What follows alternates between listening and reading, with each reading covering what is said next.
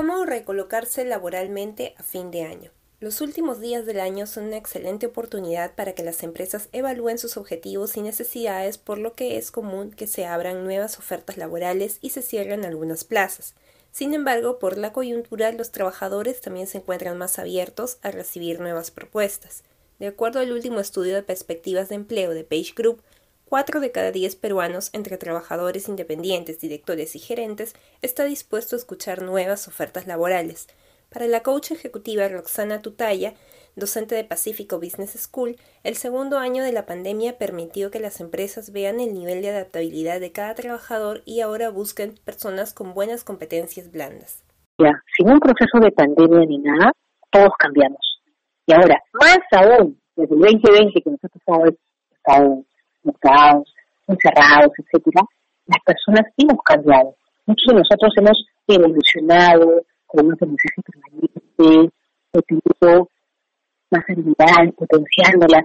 Otras otras personas de repente, la pregunta es, ¿qué has hecho con tu tiempo? ¿no? De repente te dedicaste a ver todas las temporadas de Netflix de Prime, etcétera, ¿no? Entonces, ahí es cuando ahora necesitas recolocarte y dices, oye, ¿qué habilidades nuevas tengo? ¿Qué hice con mi tiempo? La autopromoción y las redes de contacto.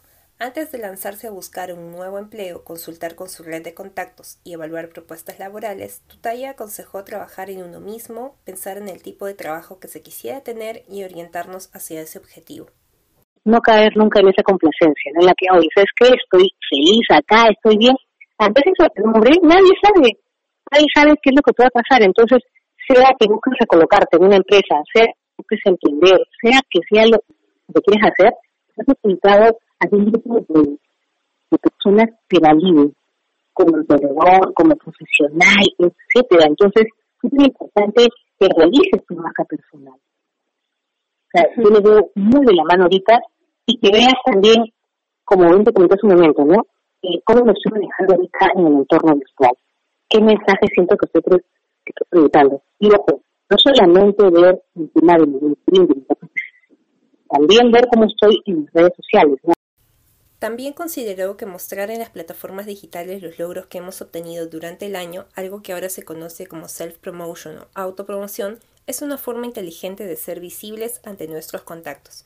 Por estas fechas, enviarles saludos por Navidad o Año Nuevo también es una forma de estar presentes. Ante una oferta laboral, aconsejó consultar por la modalidad de trabajo que se desarrollará, si es presencial, virtual o híbrida.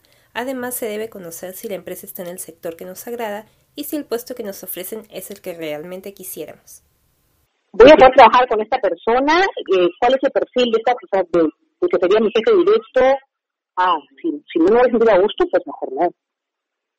Ojo con eso, o sea, siempre hacer un análisis exhaustivo de, de todo, de la empresa, del sector, de las personas con las que estoy trabajando.